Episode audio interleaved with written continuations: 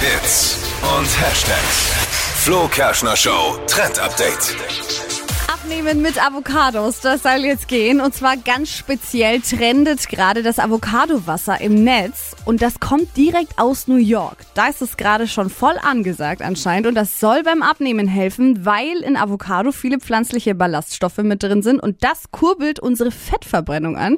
Das heißt, alle Kalorien, die ihr dann über den Tag noch mit zu euch äh, nehmt, die werden schneller verbrannt. Klingt ja eigentlich auch erstmal gut, ne?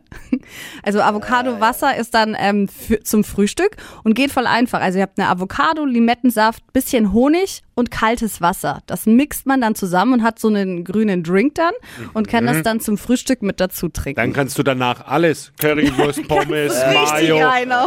Und am Schwarzwälder Kirschtorte. wundert man sich, warum man fünf Kilo mehr hat. Ja, du Und sollst. nimmst nix zu, nimmst Ja, du. genau.